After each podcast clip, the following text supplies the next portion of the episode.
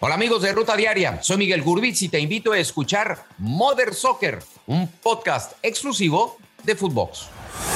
Esto es Footbox Today. ¿Qué tal, Footboxers? Hoy martes 7 de junio te contamos las noticias que debes de saber. John de Luisa guarda silencio.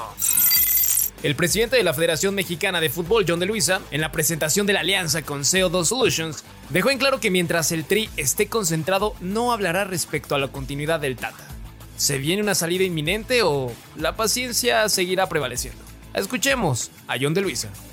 En cuanto a la gira, como bien comentaba Beatriz, eh, no vamos a hablar de, otro tema que no sea esto. Primero, por respecto al tema tan importante que estamos manejando hoy. Y segundo, porque la selección sigue concentrada y está en competencia. Y siempre que está en competencia tenemos nuestros protocolos.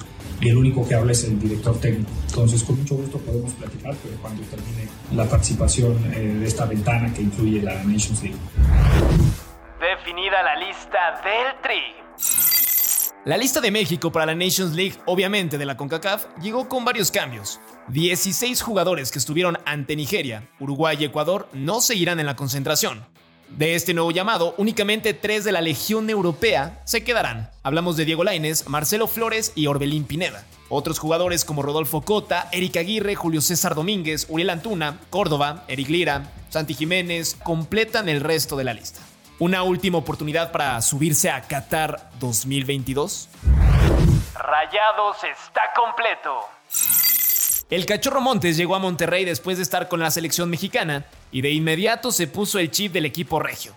A su llegada, respaldó lo que dijo Víctor Manuel Bucetich acerca de que el equipo se siente completo y el trabajo de las altas y bajas de jugadores se lo deja a los directivos.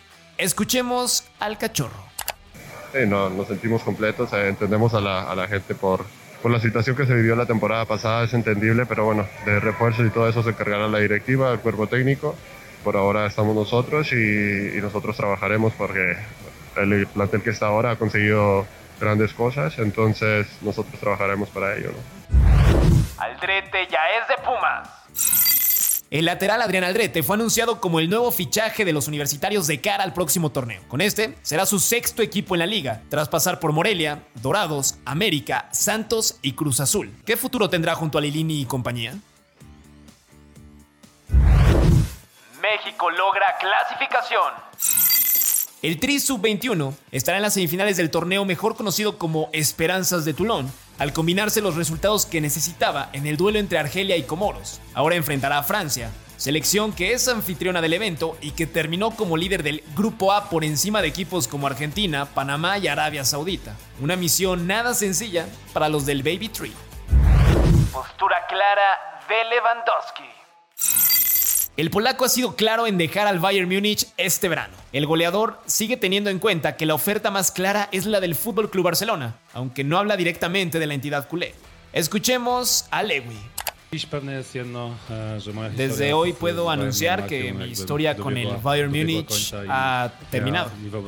No veo posible seguir trabajando con, el club tras lo ocurrido en los últimos meses. Creo que el traspaso es la mejor solución para ambas partes. Espero que el Bayern no trate de retenerlo. Acerca de este tema, si alguien conoce las entrañas del Barcelona es Pep Guardiola, quien afirmó que el panorama de los culés es complicado a nivel económico y por ello no ve la llegada de Robert con los azulgrana. Laines en el radar de Almeida. Medios en España afirman que el AEK de Atenas tiene en la mira a Diego Laines por petición express de Matías Almeida. El mexicano no entra en los planes del Betis y le buscan un lugar para que tenga actividad previo a la Copa del Mundo.